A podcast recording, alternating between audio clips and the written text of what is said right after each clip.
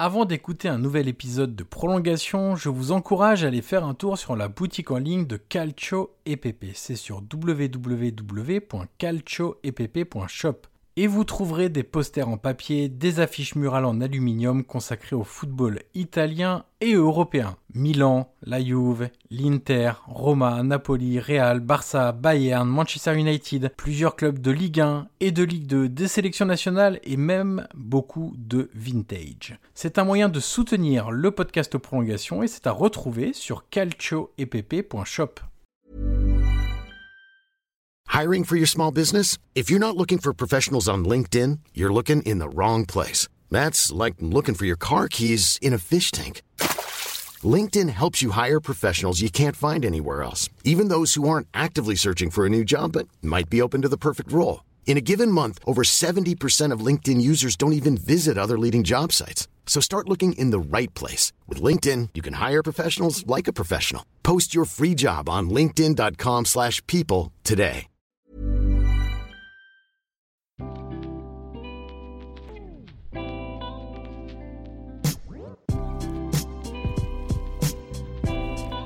Bonjour à tous, je suis Johan Crochet, journaliste et podcasteur, et je vous souhaite la bienvenue dans un nouvel épisode de Prolongation. Prolongation est un podcast d'entretien où je rencontre des acteurs du football pour décrypter leur métier et découvrir ce qui les fait avancer au quotidien. Durant environ une heure, nous discutons de multiples sujets et de leur métier pour mieux le décoder. L'idée est très simple, donner des clés pour mieux comprendre le football avec ceux qui le font. Des entraîneurs, des préparateurs physiques, des formateurs, des recruteurs, des agents, des joueurs et beaucoup d'autres encore passeront derrière mon micro dans les prochaines semaines.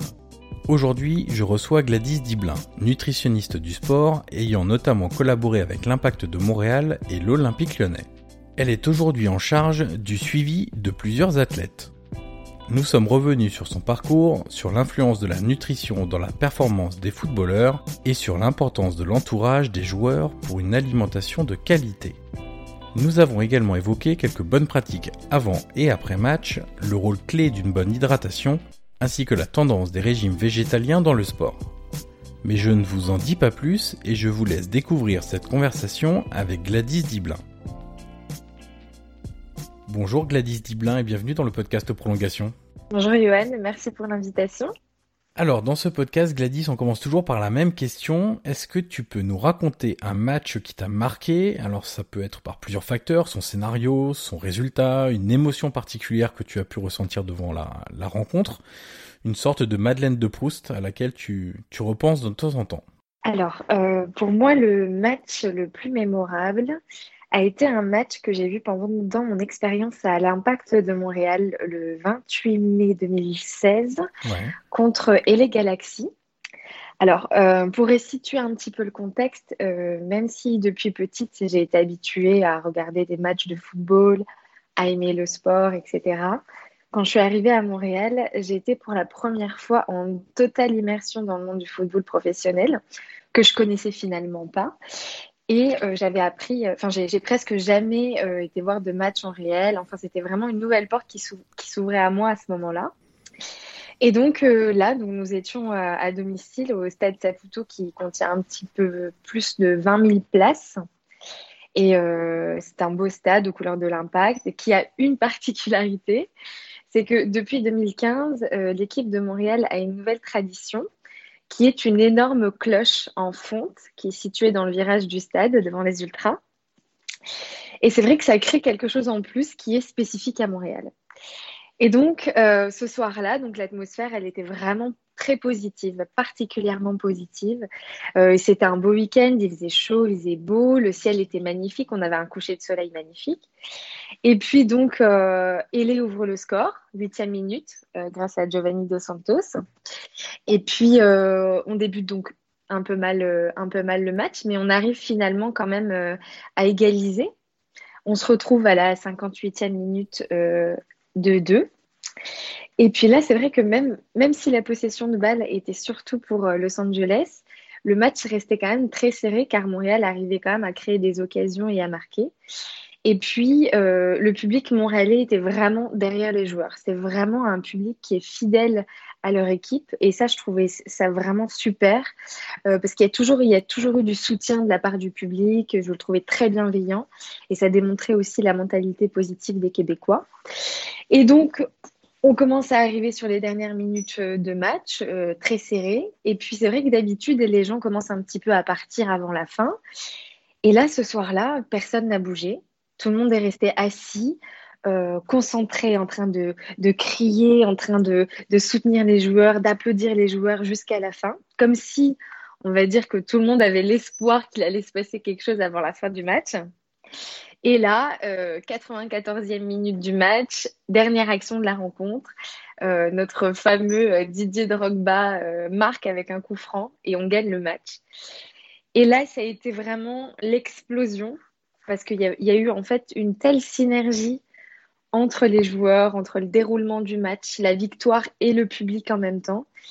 Ça a juste été vraiment incroyable. Je pense que j'ai rarement vécu une ambiance pareille euh, dans une énergie euh, commune. C'était vraiment de, de, bon de vivre ça.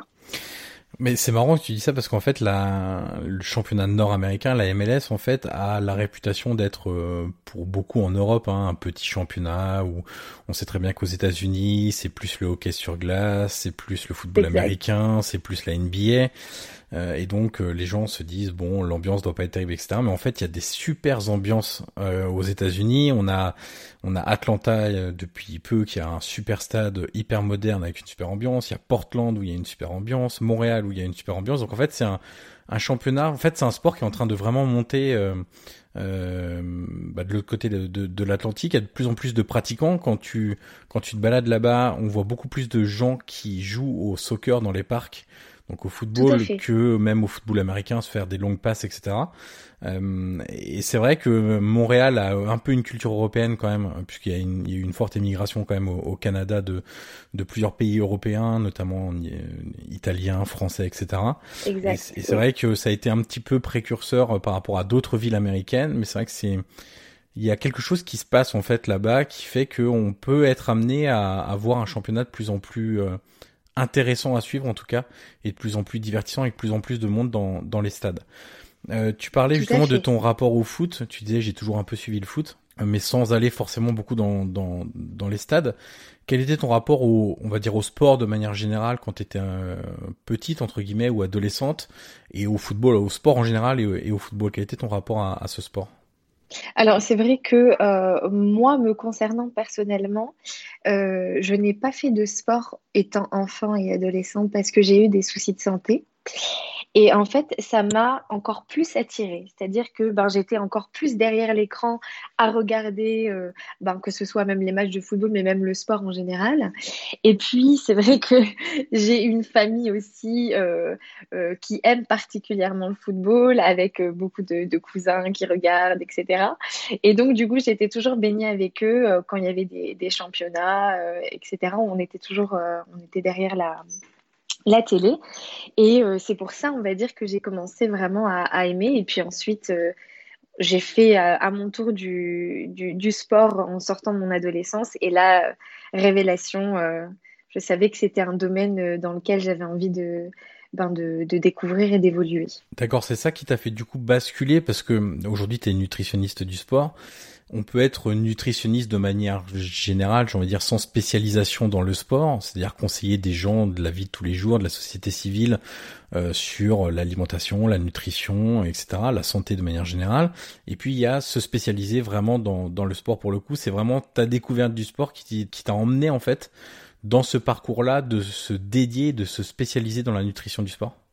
Alors ça a été ça, et puis également c'est euh, cette mentalité, cet objectif qui est en fait un petit peu différent des personnes euh, qui viennent nous voir euh, pour des, problèmes de poids, par exemple, ça reste un exemple, mais c'était vraiment une spécificité dans le sens où le sportif a besoin de résultats, amène son corps euh, ben, dans les limites et, donc bah, il doit avoir une alimentation particulière.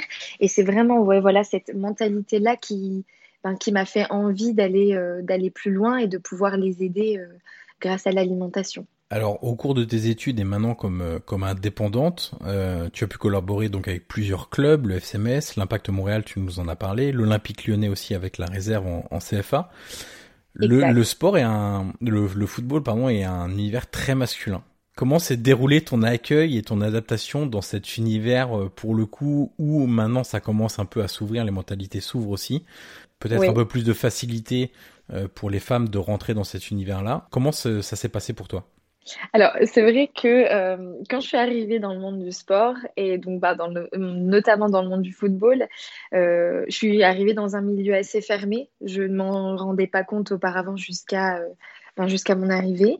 Et donc, qui se compose majoritairement d'hommes. Et donc, c'est vrai qu'il y a deux challenges qui, sont, qui se sont présentés à moi. Bah, le premier, leur faire comprendre euh, la place et l'importance de l'alimentation et l'hygiène de vie dans leur pratique sportive. Et évidemment, le deuxième challenge, c'était faire passer ce message tout en trouvant ma propre, ma propre place de femme à travers ce, monde très masculin. Et donc c'est vrai que euh, sans, te, mentir, euh, le premier, la première expérience que j'ai eue qui a été au FCMS, euh, où je me suis occupée de l'équipe U19 euh, féminine et masculine pendant, pendant un mois. C'était un stage.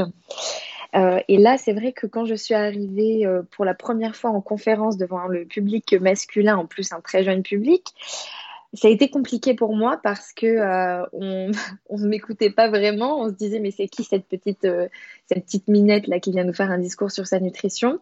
Ça a été vraiment compliqué. Et là j'ai eu une révélation en me disant ok si c'est réellement le domaine dans lequel tu veux travailler, il va falloir que tu te positionnes et que tu trouves ta place pour qu'on te prenne réellement pour une professionnelle et ben surtout pour qu'on écoute euh, tes propos. Et donc j'ai travaillé sur ça et j'ai. Et comment tu as travaillé Je me permets de te couper. Comment tu as travaillé sur ça du coup? Alors comment j'ai travaillé sur ça? Déjà, bon bah alors évidemment en préparant euh, ben, plus mes conférences, etc. En travaillant aussi sur moi, sur ma confiance en moi, comment je parle, comment je, je m'exprime, etc. Et puis aussi grâce, on peut de toute façon, je pense que les meilleures expériences sont faites dans la pratique. Hein.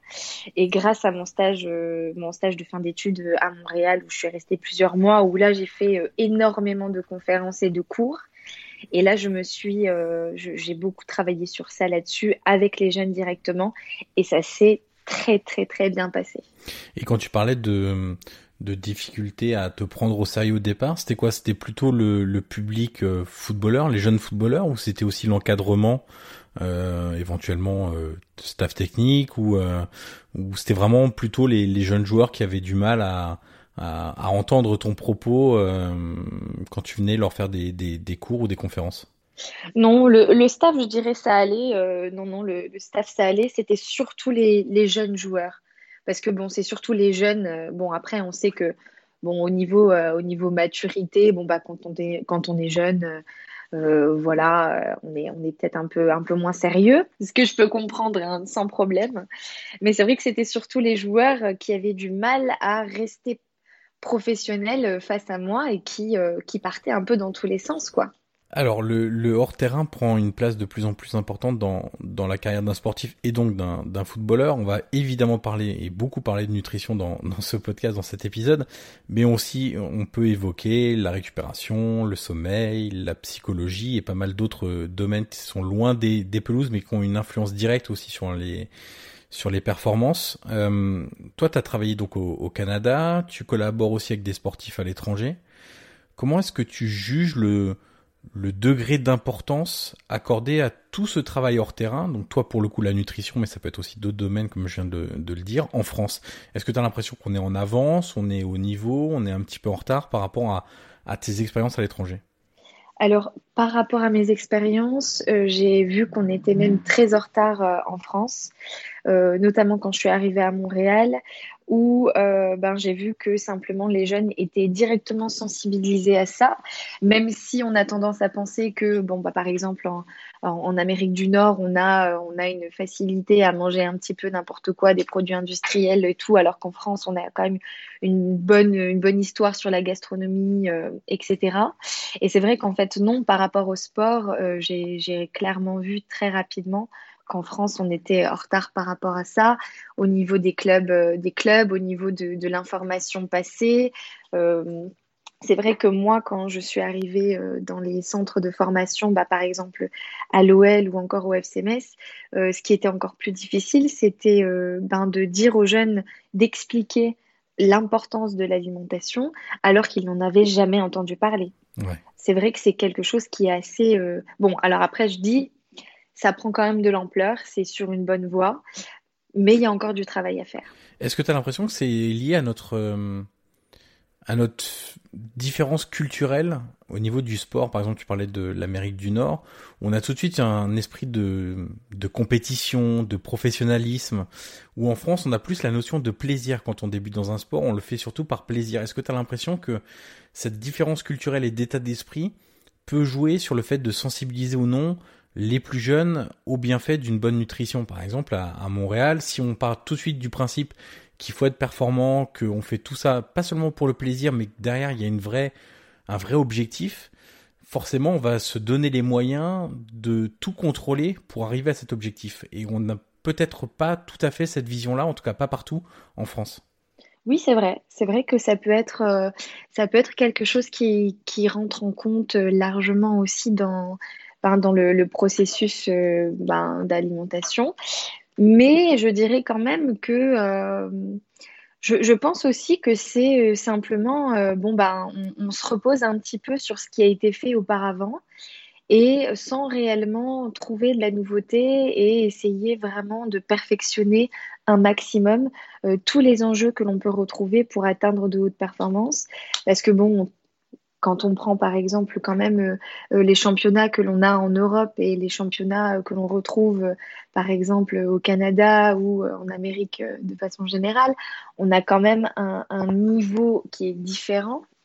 Et donc c'est pour ça que je pense que c'est ça peut en faire partie, mais pour moi c'est quand même pas une ça explique pas tout. Voilà, exactement. Exactement. La, nutrition, elle est intimement liée donc du coup à, la performance. On, vient d'en parler un petit peu. Il y a deux volets en fait là-dedans. Il y a l'importance à l'instant T pour être euh, tout simplement performant le week-end, la semaine, etc. Mais c'est aussi capital dans disons dans l'optique de la longévité d'une carrière. En gros, tu me dis si, si tu es d'accord, mais il faut voir ça un peu comme c'est le carburant qu'on met dans son corps et ça dépend aussi de comment on entretient son corps et du coup la longévité va se jouer beaucoup à la fois évidemment sur l'hygiène de vie dont la nutrition fait partie. Tout à fait. Euh, c'est vrai que l'alimentation est vraiment d'une importance fondamentale, déjà pour tout individu de façon générale, mais encore plus pour les sportifs, parce qu'ils ont quand même des besoins accrus euh, en énergie, en nutriments. Et elle doit être vraiment tout aussi importante que l'hygiène de vie de façon générale, qu'un entraînement, sérieux et régulier, qu'une bonne préparation mentale. Vraiment, elle doit faire partie d'un tout. Et on, entend souvent justement les footballeurs qui approchent la trentaine euh, on les entend expliquer, avoir pris conscience tardivement de l'importance d'une bonne alimentation. Euh, c'est marrant parce qu'en préparant un peu l'entretien, euh, quelques jours avant, j'ai vu l'interview de Victorino Hilton. Bon, il avait déjà parlé de ça un peu avant, hein, mais il avait expliqué qu'il avait arrêté la nourriture fast-food, les sodas à peu près à 30 ans, 29-30 ans. et aujourd'hui, il a 42-43 ans et il joue toujours en Ligue 1. est-ce que toi, quand tu parles du coup à des jeunes ou à des moins jeunes, est-ce que tu as l'impression qu'il y a une différence d'approche et d'intérêt. En gros, les jeunes joueurs, c'est un peu plus difficile de les sensibiliser parce que ils se projettent pas forcément encore jusque-là, alors que les trentenaires, par exemple, ou ceux qui approchent la trentaine, ou qui même l'ont dépassé, eux sont vraiment dedans en se disant, si je veux allonger un petit peu ma carrière, il faut vraiment que je fasse attention à tout. C'est tout à fait ça. Vraiment tout à fait ça. Euh, c'est vrai que moi, quand j'ai euh, été donc à l'Impact de Montréal, euh, le premier sportif que j'ai suivi là-bas était rentré un peu en fin de carrière et il était constamment blessé. Et puis donc on a fait une prise en charge nutritionnelle qui a énormément changé son, son, état parce que bon bah ses blessures c'était du passé clairement. Et il m'a confié, il m'a dit waouh c'est incroyable parce que Maintenant, aujourd'hui, je rentre en fin de carrière, mais si j'avais su ça quand je commençais à rentrer dans la vie euh, sportive et que j'étais plus jeune, j'aurais eu un tout autre chemin de, carrière et de, vie sportive. Donc c'est vrai que oui, c'est vraiment quelque chose euh, ben, qui aujourd'hui est compliqué de ben, d'être pris, euh, on va dire, en conscience par les jeunes. Mais il faut réellement, réellement que ben, il le sache, que les informations se répandent pour justement qu'ils puissent avoir de hautes performances le plus tôt possible et bah, on va dire le plus longtemps aussi possible. Alors, Parce que comme tu le dis... Oui, vas-y, je t'en prie, je t'en prie. Je comme tu le dis, l'alimentation est vraiment le, carburant du corps et des muscles qui va être utilisé autant dans un effort sportif euh, pour apporter de l'énergie à l'instant T, mais aussi euh, de façon quotidienne euh, ben, pour bien récupérer, pour bien adapter son corps aux efforts, pour diminuer les risques de blessures, améliorer ses capacités cognitives. Enfin, il y a vraiment énormément de raisons sur lesquelles on, doit avoir une bonne alimentation au quotidien quand on est sportif. Alors on parlait de la différence entre les jeunes et les, moins jeunes. Dans ton travail, tu es aussi obligé de personnaliser l'approche nutritionnelle en fonction des individus. Donc ça joue sur l'âge, par exemple, évidemment. C'est un critère important. Il y a le critère du métabolisme. Certains brûlent plus facilement les calories que d'autres. Il y a des éventuelles allergies alimentaires également, qui se développent de plus en plus malheureusement aussi euh, dans la population de manière générale, mais aussi chez les sportifs. Est-ce que tu peux évoquer ton, fonctionnement quand un, footballeur vient te voir ou quand tu travailles comme consultante auprès de, clubs? Comment tu, inities le, rapport avec euh, l'athlète euh, d'un point de vue nutritionnel? Est-ce qu'il y a un bilan au départ sur euh, comment son corps réagit à, la manière de, s'alimenter Est-ce qu'il y a des tests Comment ça, comment ça se passe?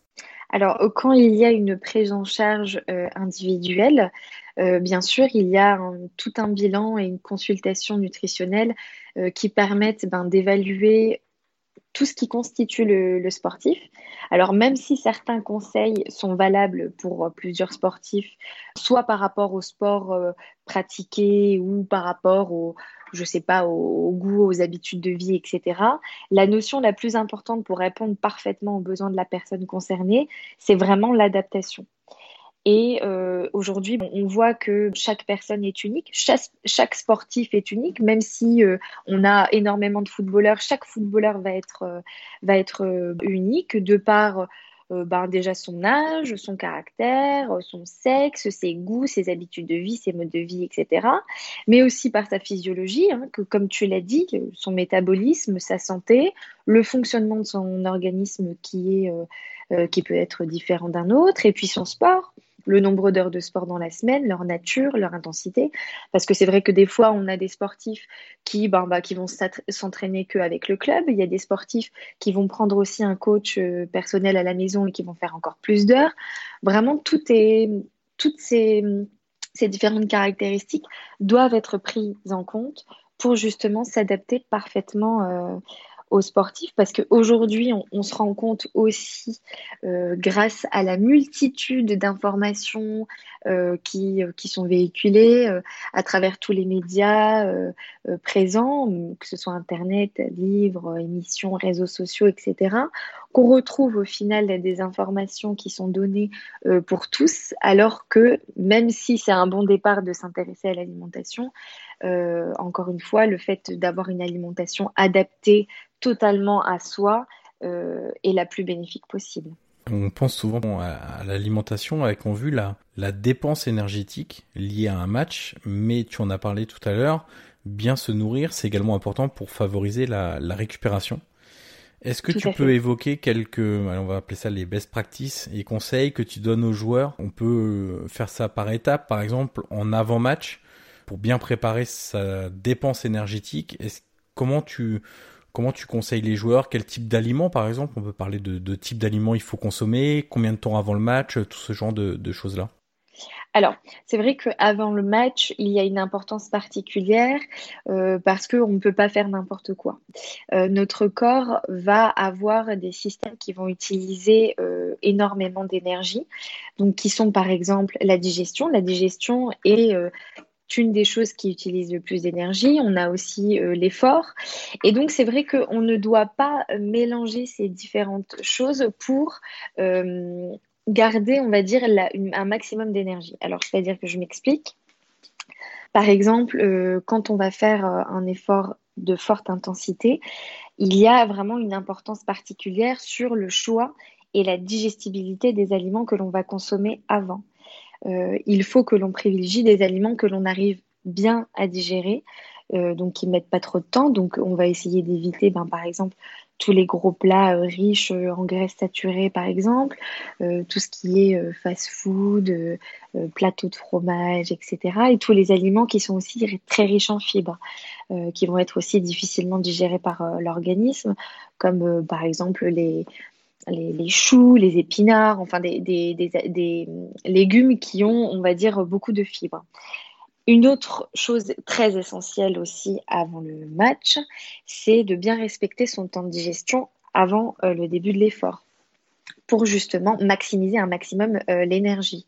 Donc, par exemple, pour mes joueurs, euh, pour un plat, on va dire normal, pour un repas, on essaye de ne pas commencer l'effort 2h30 à 3h euh, après le, le, début du repas. D'accord. Par exemple. On choisit également des aliments de qualité, euh, apportant ben, par exemple un peu de protéines, pas trop, euh, pour prévenir du futur catabolisme musculaire pendant et après l'effort mais aussi des, des, des, aliments qui sont riches en glucides de qualité avec des index glycémiques de moyen à bas et une portion de, légumes aussi facilement, encore une fois, digestibles apportant euh, vitamines et minéraux. Et puis, euh, et puis, bien évidemment, même si le repas du match est très important, le, un match se prépare au quotidien, c'est-à-dire que tous les jours avant aussi sont très importants. Donc, il faut vraiment penser à ça. En fait, c'est pas simplement avant et après le match, on fait attention à ce qu'on mange, c'est toute la semaine, pendant tous les mois de toute l'année, clairement où il faut être performant et où on a un, soin particulier sur la manière de s'alimenter, toujours dans le but, l'objectif d'être performant. C'est ce que j'essaye euh, d'expliquer, euh, d'expliquer à mes joueurs, c'est que vraiment quand on, quand on choisit euh, de faire un métier en utilisant son corps au quotidien, euh, et de le pousser aussi dans les limites et dans ses retranchements, il est euh, ben, tout, simplement fondamental euh, de prendre en compte ben, le carburant qu'on va lui apporter. Et ça, c'est vraiment pas que sur un instant T, bien que l'instant T soit aussi très important, mais c'est vraiment au quotidien et c'est ça aussi qui va faire la différence. Parce qu'aujourd'hui, on a plein de, sportifs, on a plein de footballeurs, mais on va dire, pour ceux qui, sortent aussi du lot et qui vont euh, loin euh, et longtemps, c'est ceux aussi qui, font attention à leur alimentation, oui, euh, au quotidien.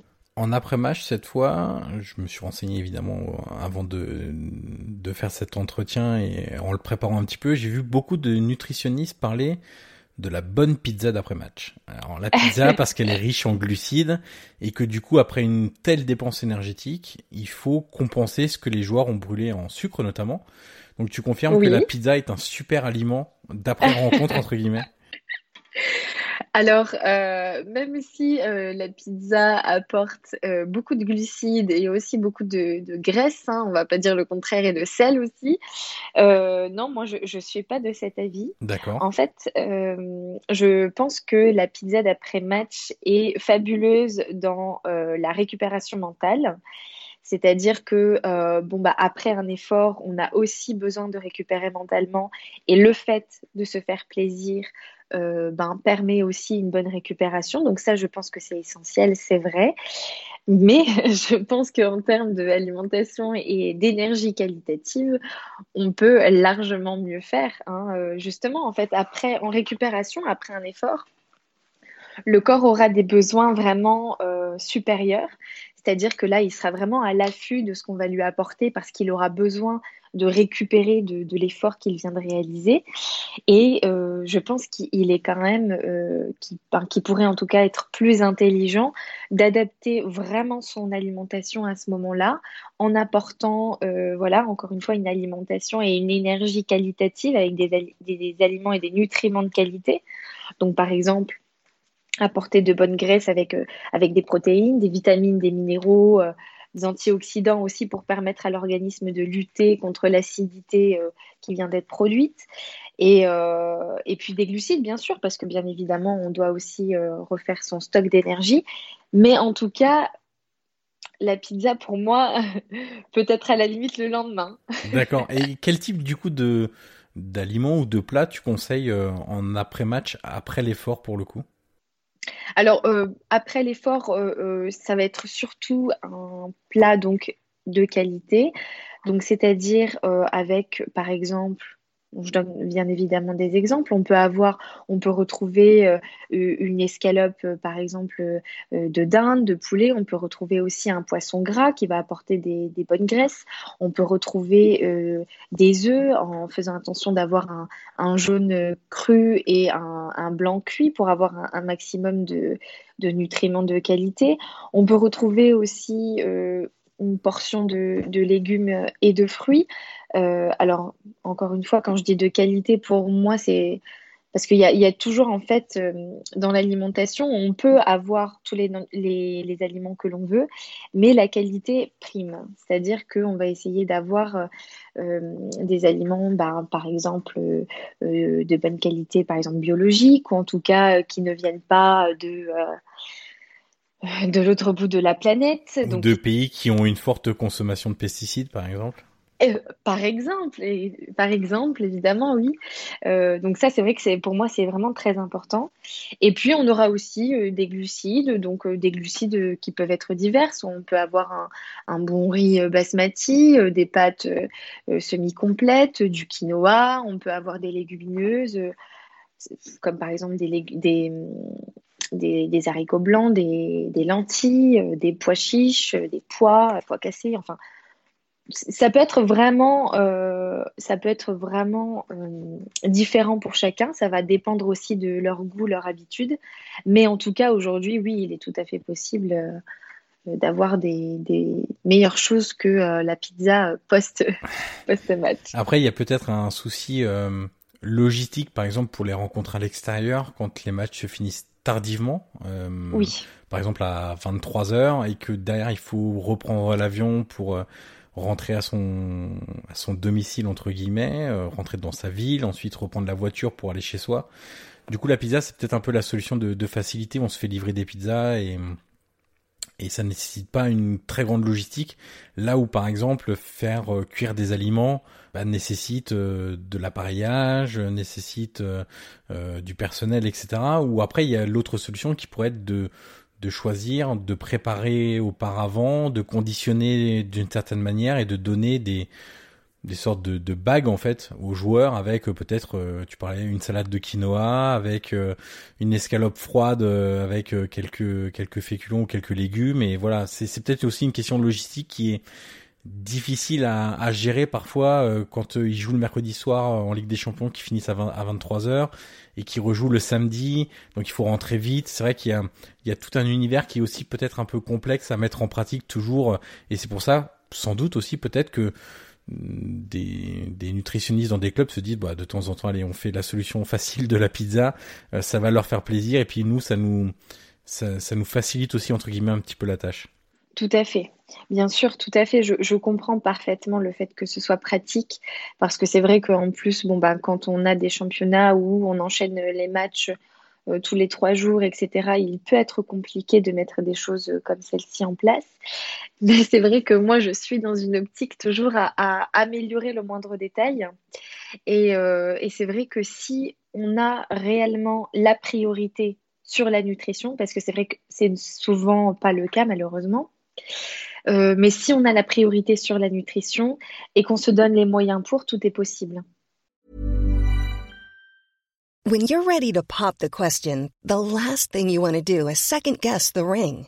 At Bluenile.com, you can design a one-of-a-kind ring with the ease and convenience of shopping online. Choose your diamond and setting. When you find the one, you'll get it delivered right to your door. Go to Bluenile.com and use promo code LISTEN to get $50 off your purchase of $500 or more. That's code LISTEN at Bluenile.com for $50 off your purchase. Bluenile.com code LISTEN.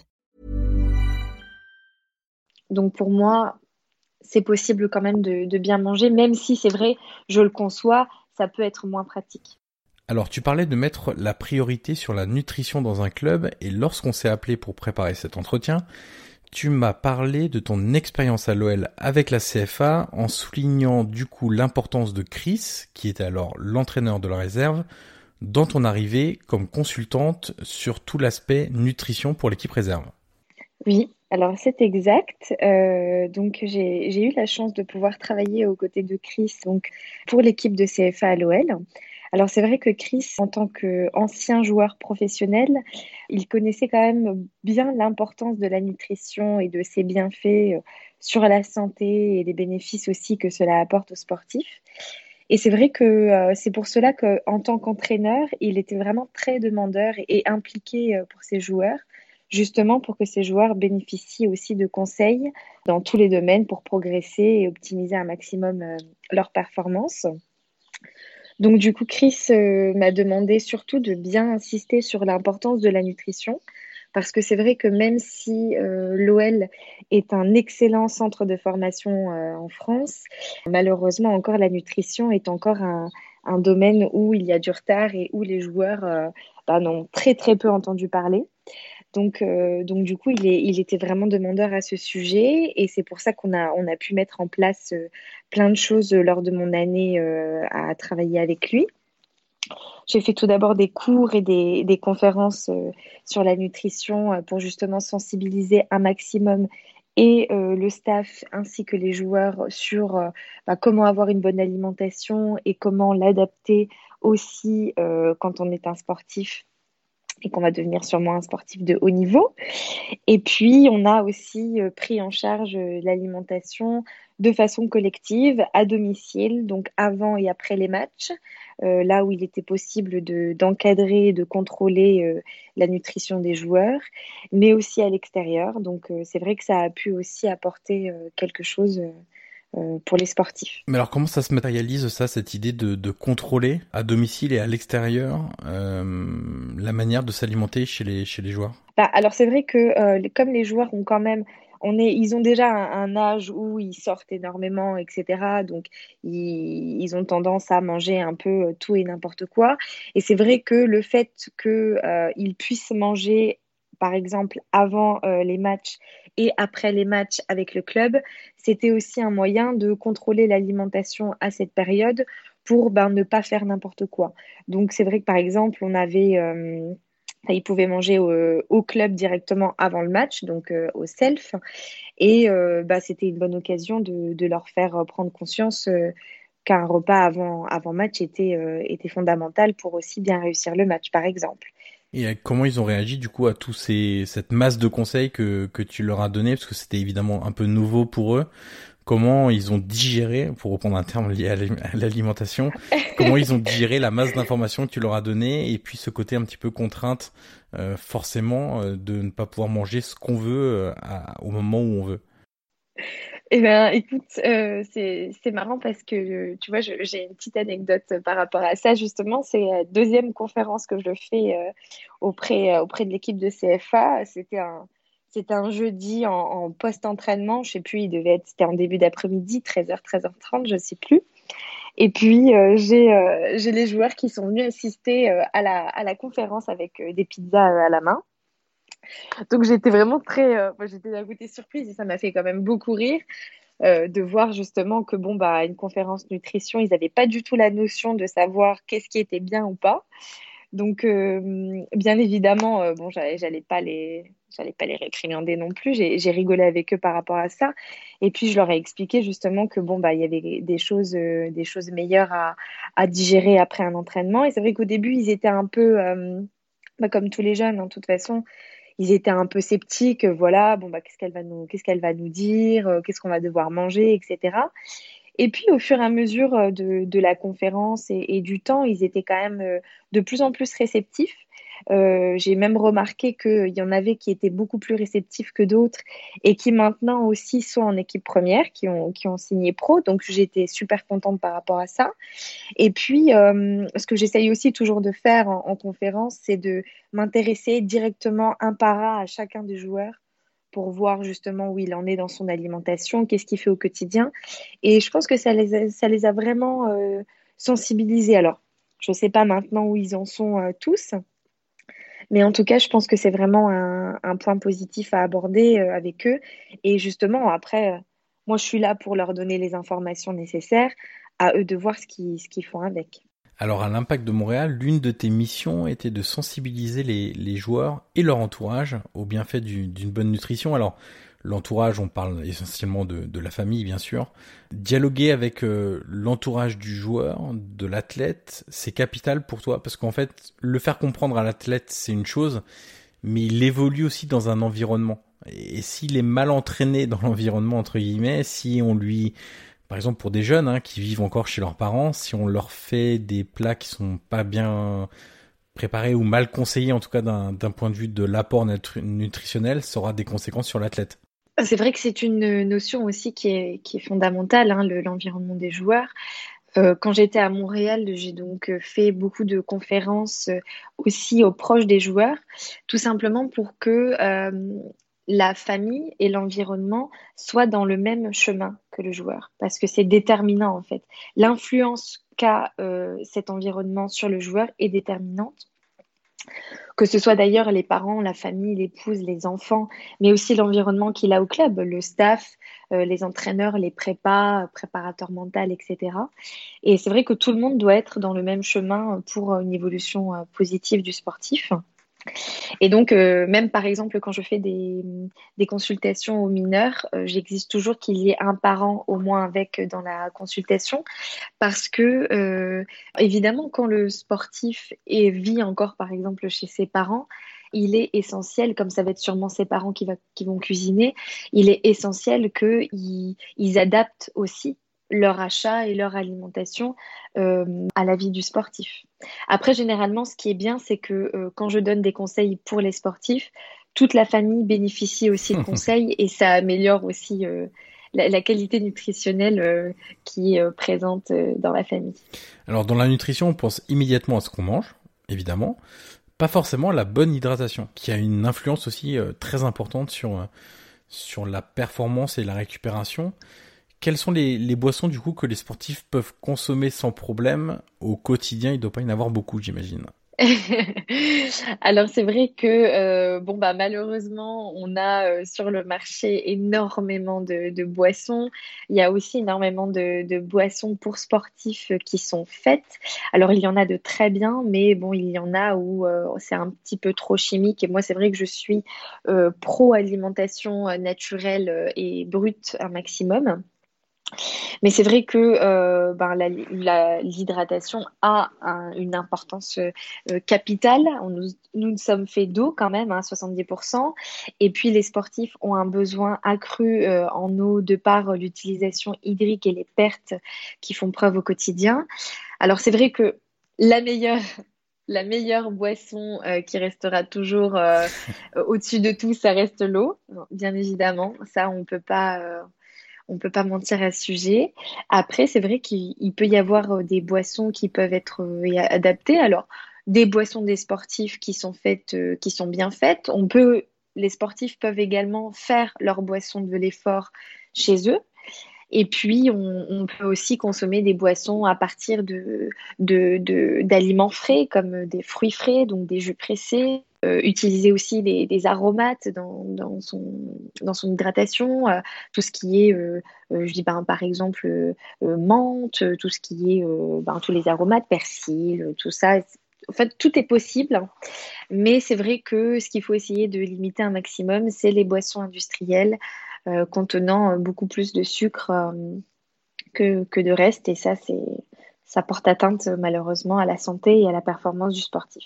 Alors, on parlait de plaisir tout à l'heure avec la fameuse pizza d'après-match. Euh, les, neurosciences ont mis en évidence quand même plusieurs mécanismes qui relient le plaisir et l'alimentation.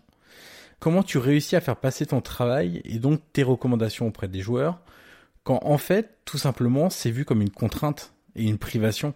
Euh, Clairement, quand tu dis à quelqu'un, euh, eh ben, écoute, tu peux pas manger ce que tu veux, même les trucs que tu adores et qui seront forcément un peu plus gras parce que clairement, hein, les trucs qu'on préfère, c'est pas des brocolis à la vapeur. c'est très très rare. Comment tu réussis à leur euh, à leur faire comprendre que bah, cette notion de plaisir dans l'alimentation, ils l'auront peut-être pas au quotidien parce que c'est très important de, de, de, de suivre des conseils nutritionnels assez stricts? J'essaye vraiment de bien leur expliquer que même s'ils pensent que c'est une contrainte, euh, comme dit précédemment, c'est vrai que s'ils décident de travailler avec leur corps et d'atteindre de hautes performances en prévenant les blessures, en augmentant leur vitalité, etc. au quotidien, ils sont obligés de faire attention à leur alimentation. Euh, et puis c'est vrai que l'alimentation est le carburant du corps, comme euh, l'essence pourrait être le carburant d'une voiture. Donc j'essaye vraiment aussi euh, de prendre des exemples concrets avec la vie de tous les jours et en essayant aussi de m'intéresser un maximum à ce qu'ils font. Et puis, je leur explique aussi, euh, ben, je prends des exemples par rapport aux sportifs euh, professionnels qui sont déjà euh, sur le terrain que l'on connaît, qui font très attention à leur alimentation et à leur hygiène de vie et qui ont aujourd'hui des performances optimales et, et incroyables. S'ils veulent réellement faire la différence, ils ne doivent rien laisser au hasard et aucun domaine qui leur est favorable doit être de côté. Et l'alimentation est vraiment un domaine très important pour eux. Donc ce serait bête aujourd'hui de, de laisser ça de côté. Après, euh, bien évidemment, la notion de plaisir, comme tu as dit, est capitale. C'est-à-dire que pour moi, on ne peut pas réellement faire quelque chose sur le long terme et au quotidien sans prendre de plaisir. Donc c'est vrai qu'il est très important qu'ils retrouvent du plaisir et on essaye d'en trouver un maximum. Alors c'est vrai que je ne leur dis pas de manger, euh, comme je leur dis, je ne vais pas vous dire de, manger euh, une feuille de salade matin, midi et soir ou des brocolis à la vapeur à chaque repas. Euh, il faut apporter des, notions de plaisir que l'on peut retrouver dans plein de, plein de choses saines. Mais il est quand même très important de garder une certaine rigueur quand on est un sportif professionnel. Alors quand ils sont engagés dans une saison, les joueurs, le problème c'est qu'ils doivent faire très attention à leur régime alimentaire. Quand ils sont en vacances, ils doivent encore plus faire attention pour éviter la prise de poids. Et ils doivent en plus suivre quand même des programmes physiques pour euh, établis par, par le club, les entraîneurs, les préparateurs, pour euh, garder une condition physique quand même, euh, on va pas dire optimale, mais intéressante, acceptable. Finalement, est-ce qu'ils ont le droit à l'excès de temps en temps? Et si oui, selon toi, quel est le le moment, on va pas dire le meilleur moment, mais en tout cas le, moins préjudiciable pour, euh, pour sa performance et pour sa vie de tous les jours. Est-ce que c'est pendant la saison, quand il y a un petit break euh, d'une semaine, enfin surtout quand on n'a pas de match par, euh, par semaine par exemple? Est-ce que c'est pendant les vacances? Quand est-ce qu'il peut avoir un petit excès? Alors pour moi, bien sûr qu'on peut avoir des excès et c'est même important d'en avoir parce qu'on est humain avant tout, hein, bien évidemment. Ils sont humains même s'ils sont sportifs. alors les meilleurs moments, je vais dire, c'est ben déjà loin des, efforts très intenses. Euh, donc par exemple, c'est vrai que un jour de match, euh, je dirais jamais à mes sportifs de se faire plaisir euh, euh directement euh, avant, la veille ou même, ben, même en repas de récupération. Pour moi, il est essentiel de continuer à faire attention. Par contre, si par exemple le, lendemain on est un jour off et que on reprend, on reprend encore une fois le, lendemain avec une, petite, un petit entraînement de faible intensité, là il est possible de se faire plaisir. Quand on est en vacances, pareil. Alors évidemment, il ne faut pas faire n'importe quoi pendant toute l'intersaison parce que sinon on revient avec un pourcentage de masse grasse qui a explosé, bien évidemment. Mais il est quand même essentiel de pouvoir se faire plaisir euh, aussi à ce moment-là. Je pense réellement en fait que un, sportif doit avoir conscience de plusieurs choses et euh, le fait d'avoir une, bonne alimentation au quotidien doit être une prise de conscience sur, pour lui que euh, il, doit se, il doit trouver plaisir à manger au quotidien et puis bon bah bien évidemment se lâcher quand il est possible mais que bon bah je dis n'importe quoi, mais par exemple, s'il a six mois de break, il va, il va pas pouvoir pendant six mois euh, ben, se ruer sur tout et n'importe quoi. Ce, serait bête et ce serait dans, dans l'inconscience finalement. Euh.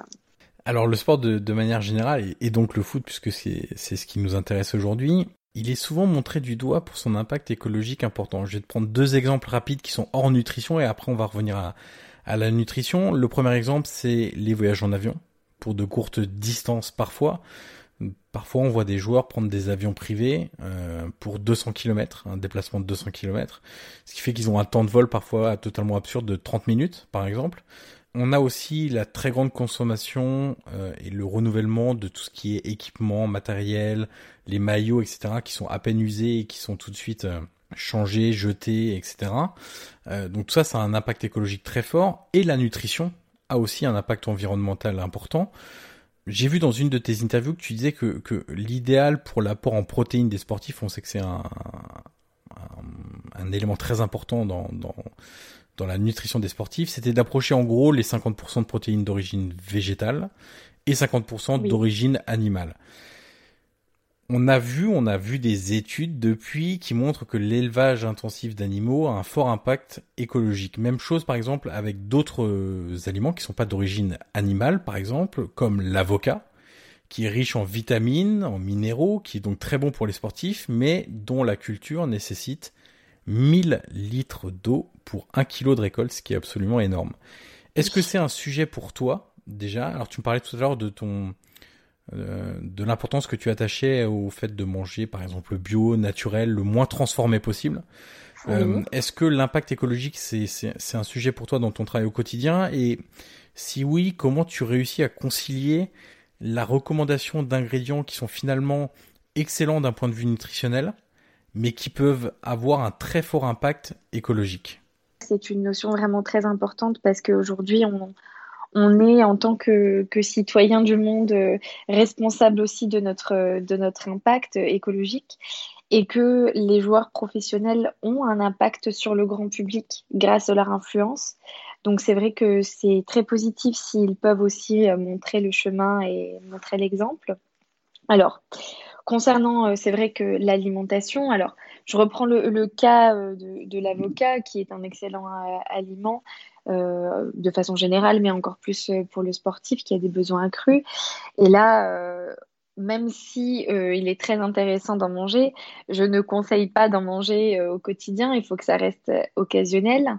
c'est le cas aussi pour l'importance des, des, protéines animales et protéines végétales. Euh, quand on, tu parles de 1000 litres pour un avocat, mais on est à 15 000 litres d'eau pour un kilo de viande de bœuf, par exemple. C'est absolument énorme.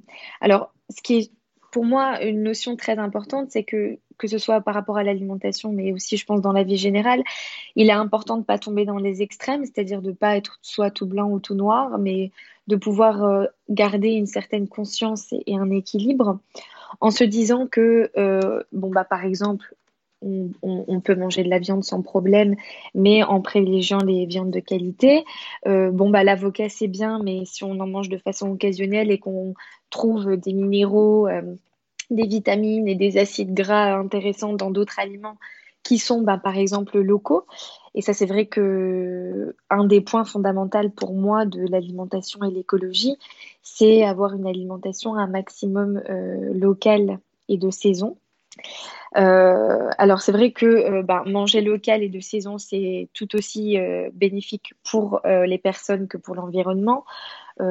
tout d'abord, on parle bah, par exemple pour la qualité des aliments qui sont consommés, qui sont cueillis à maturité et qui n'ont pas par exemple mûri pendant le voyage, parce que n'oublions pas que les aliments qui sont cueillis à, à l'autre bout de la planète, ils connaissent une maturité uniquement pendant le voyage qui dure plusieurs jours. Donc, ils ont, ils ont on va dire, une qualité nutritionnelle moindre par rapport à ceux qui peuvent être directement cueillis euh, localement. Donc on a une meilleure qualité des aliments, euh, meilleure composante euh, nutritionnelle, mais aussi ça nous permet euh, d'avoir une terre qui est respectée, hein, c'est-à-dire d'avoir des aliments cultivés en terre et non sous serre chauffée avec des processus en veux-tu en voilà. ça nous permet aussi d'enrichir économiquement les petits producteurs, de faire baisser la production de, de, de CO2. voilà, c'est vraiment un on va dire, une conscience générale qu'il faut essayer d'adopter par rapport à ça. Et tout ça, c'est un discours que tu, que tu as avec les athlètes, par exemple, ou avec leur famille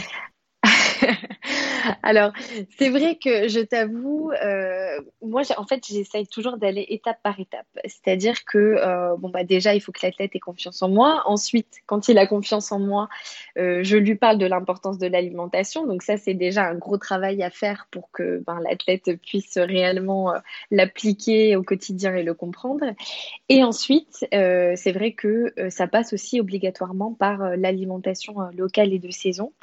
Donc, ce que j'essaye de dire déjà à mes athlètes, c'est euh, alors, il y en a qui me disent, euh, qui me disent bon bah qu'ils essayent de, je leur dis par exemple de trouver des petits producteurs pas loin de chez eux.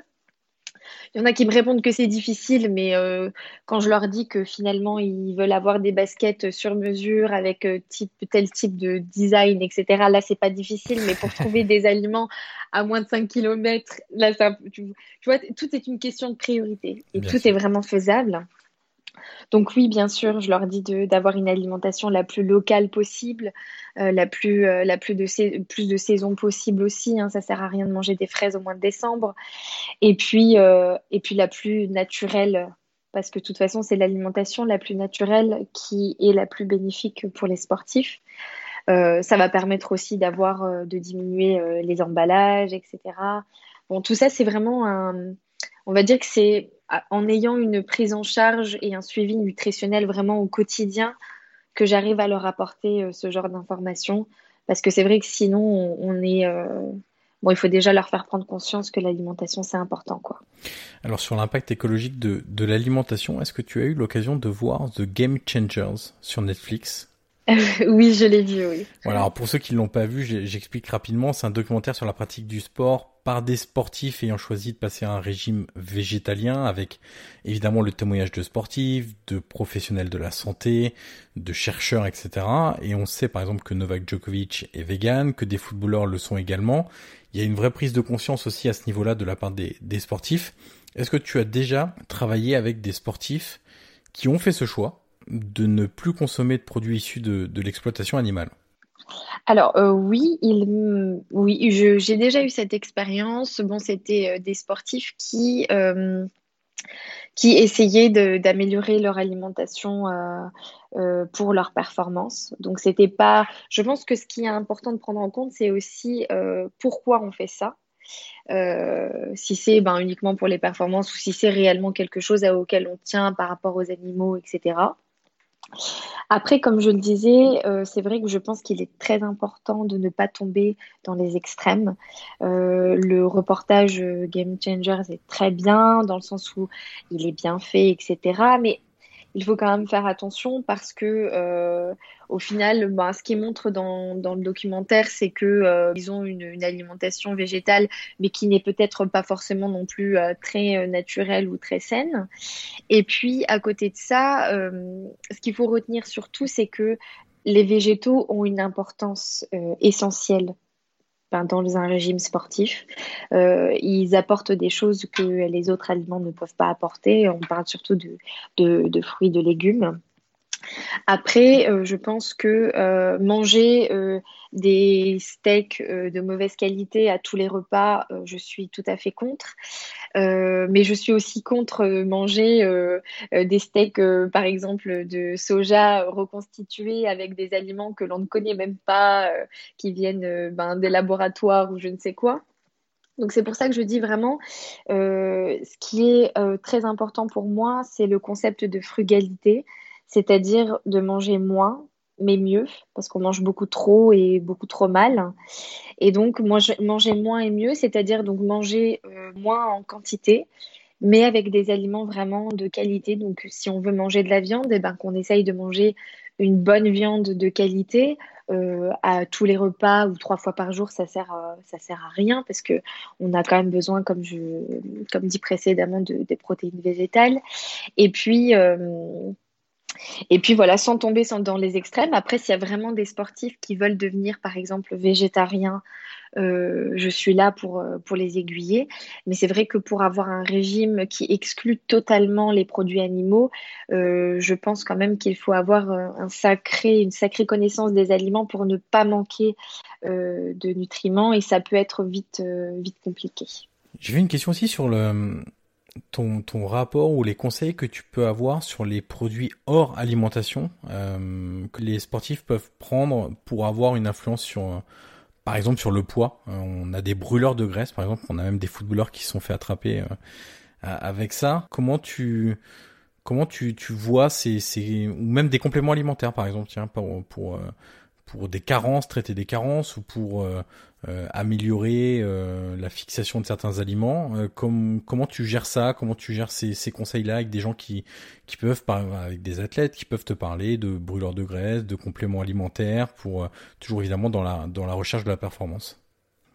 Alors c'est vrai que c'est un sujet aussi intéressant parce qu'aujourd'hui on a, on a dans l'industrie énormément, énormément de compléments alimentaires. C'est devenu un business très très important d'ailleurs.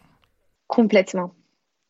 Complètement. Et c'est vrai que bah, les sportifs, évidemment, ont en plus tendance à aller vers ce genre de, de produits parce qu'il est bien plus facile d'avaler un complément alimentaire que de manger peut-être une assiette de légumes, ce que je peux comprendre peut-être, mais pour moi, c'est pas normal. Euh, parce que je suis toujours pro alimentation naturelle. Donc, c'est-à-dire que euh, essaye de faire un maximum avec l'alimentation naturelle euh, en laissant les compléments alimentaires de côté. Après, comme tu parles, euh, par exemple, pour des histoires de carence, euh, là, c'est vrai que quand on retrouve euh, des, organismes carencés, il est intéressant d'avoir des compléments alimentaires dans, son, dans, son, dans son quotidien pour justement combler ces carences-là. J'ai des sportifs également qui prennent des compléments alimentaires pour certaines choses. Je pense encore une fois qu'il faut savoir faire la part des choses. Euh, c'est-à-dire ne pas tomber là-dedans en mode euh, euh, je veux maigrir, je veux prendre des brûleurs de graisse. Non, certainement pas. Il y a vraiment des choses à faire au niveau de son alimentation bien plus naturelle et respectueuse des besoins fondamentaux du corps pour, ben, pour perdre du poids plutôt qu'aller vers des produits qui n'ont pas forcément de bénéfices d'ailleurs, mais plus d'inconvénients. je me permets de te couper, c'est un peu la, une solution de, de, panique, ces, ces brûleurs de graisse notamment. C'est en gros bah, je mange un petit peu plus, je me fais un petit peu plus plaisir, mais comme derrière je vois que c'est pas bon, je sais que c'est pas bon, j'en ai conscience, bah, j'essaie de trouver quelque chose pour contrer ce que je viens de faire, et donc il y a les fameux euh, brûleurs de graisse, et dans le, dans le sport et dans le foot notamment, il y a un autre fléau qui est en train de beaucoup se, se développer, c'est des joueurs qui font un peu moins attention à leur alimentation et qui compensent beaucoup par la musculation notamment, euh, et notamment la musculation du haut du corps, et qui a de de très grosses conséquences sur les blessures, notamment si le corps devient déséquilibré euh, en termes de masse musculaire, il y a des blessures qui apparaissent et en termes de, mhm. de perte de vivacité aussi, il y a mille exemples de joueurs qui euh, étaient très rapides, très vifs sur les premiers appuis par exemple, qui avaient une énergie dingue, dingue quand le corps se mettait en route et qui vont faire beaucoup de musculation, à la fois haut et bas du corps, peu importe, et qui vont perdre toute cette tonicité euh, mais c'est c'est c'est c'est à la fois esthétique pour certains, c'est-à-dire en gros, bah plus mon corps est musclé, plus plus il est beau entre guillemets, on va dire ça comme ça. Mhm. Euh, et d'autres, c'est aussi pour se dire, bah je vais compenser. Euh, si je, je, te dis une bêtise, hein, si je mange un hamburger euh, industriel, bah je vais compenser, je vais faire une, une heure euh, dans ma dans la salle de musculation du club ou une heure chez moi avec des haltères et tout le matériel que que tu peux acheter, bah pour compenser ça. Et notamment les brûleurs de graisse, c'est aussi un peu ça. C'est en gros, bah je fais un peu moins attention et derrière bah, je vais prendre un, produit non naturel, entre guillemets, pour contrer ce que je viens de faire. Bien sûr. C'est tout à fait ça. Et en fait, malheureusement, c'est vraiment pas le chemin parce que euh, même quand on fait euh, de la musculation, euh, n'oublions pas que si l'alimentation est le carburant de notre corps, si on n'a pas une alimentation adéquate, on va forcément aussi créer des déséquilibres. Et c'est vrai que c'est un, un, discours que j'ai beaucoup avec les sportifs, notamment avec les footballeurs, parce que quand j'interviens des fois, j'ai des sportifs qui me disent Ah oui, non, mais euh, moi, il n'y a aucun problème. Euh, moi, j'ai 8% de masse grasse. Euh, pas besoin de faire attention à mon alimentation. Mon corps est parfait. J'ai mes abdos, etc. Alors là, je leur dis non, non, pas du tout. Ça n'a strictement rien à voir. C'est-à-dire que l'on peut avoir aujourd'hui, bien sûr, 8% de masse graisseuse et un poids tout à fait convenable mais ne pas avoir une alimentation adéquate et donc ne pas atteindre réellement euh, un haut potentiel, une optimisation des, performances parce qu'on a beau, euh, euh, ben, je veux dire, il y, a des personnes qui, n'ont aucun problème de poids, mais ce n'est pas forcément les personnes qui seront, qui seront forcément en meilleure santé.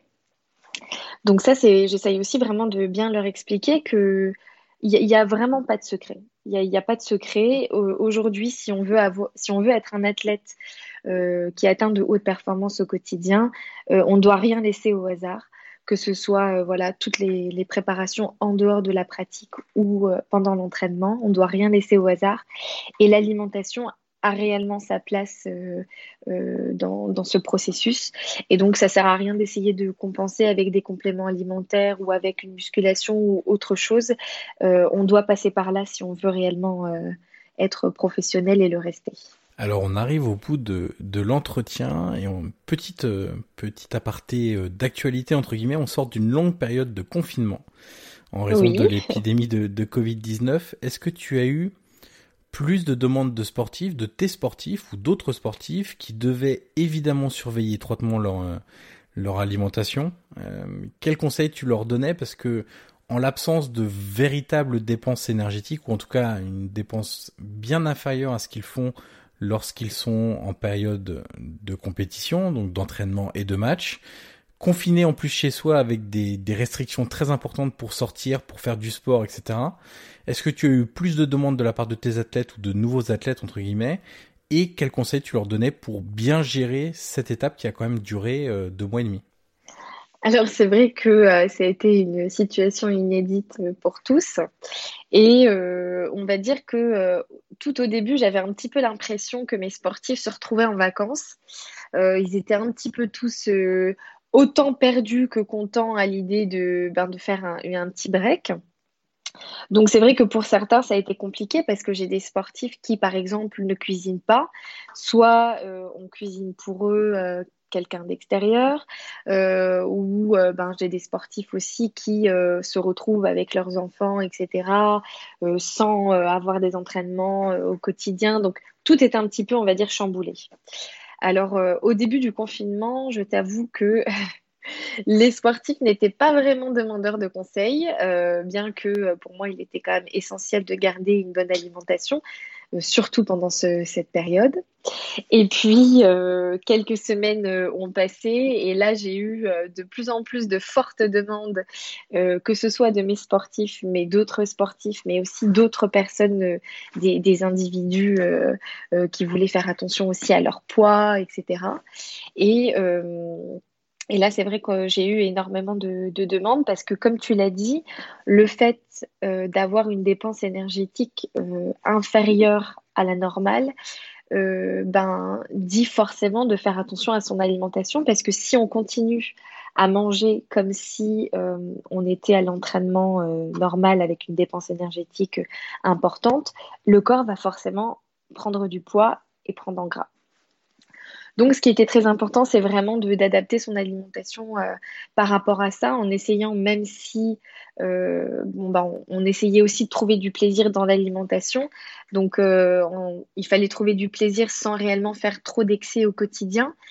Et puis, je, je, disais quand même, je conseillais quand même toutes les personnes de pouvoir à bouger un maximum, euh, que ce soit même faire des exercices à la maison, euh, mais vraiment d'essayer de, d'entretenir vraiment cette dépense énergétique pour ne pas avoir une trop grande euh, différence. Alors pour boucler cet épisode, Gladys, la dernière question est toujours identique pour tous mes invités. Qui aimerais-tu entendre dans ce podcast dans les prochaines semaines? Est-ce que tu as un nom particulier à me soumettre? Ou plus simplement, puisque c'est un podcast qui s'intéresse à tous les métiers du football, un métier que tu aimerais découvrir, redécouvrir, approfondir. Est-ce que tu as euh, des, suggestions à me, soumettre? Alors, je, n'ai pas de nom euh, particulier, euh, mais c'est vrai que je pense que la préparation mentale est un sujet que l'on aborde de plus en plus, mais encore pas assez, un peu comme la nutrition. Et c'est un sujet qui me, ben, qui me, que j'aimerais vraiment aussi beaucoup découvrir. Donc, oui, la préparation mentale euh, est un sujet que j'aimerais bien entendre. Eh bien, petit indice, il va arriver très peu de temps après toi, du coup. On va passer très rapidement de la nutrition à la préparation mentale, à, l'aspect psychologique euh, dans la gestion du, du footballeur. Merci Gladys Diblin pour ta disponibilité, pour la qualité de cet entretien. Et on te dit donc bon courage pour tes conseils puisque les saisons vont bientôt reprendre entre guillemets, le, foot va reprendre ses droits.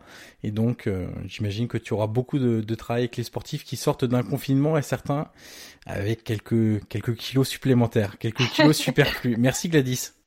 C'est exact. Merci à toi, Johan. Et puis, bon courage à toi aussi. Merci d'avoir écouté cette conversation. Le podcast Prolongation est disponible sur l'ensemble des plateformes audio comme Apple Podcast, Google Podcast, Spotify ou encore Deezer. N'hésitez pas à mettre les 5 étoiles sur Apple Podcast si vous avez apprécié le contenu de cette interview. C'est en effet une étape très utile pour faire découvrir ce podcast au grand public. Vous pouvez également me suivre sur les réseaux sociaux et tous les liens sont dans la description de cet épisode. Je vous dis à très vite pour une nouvelle conversation autour du foot.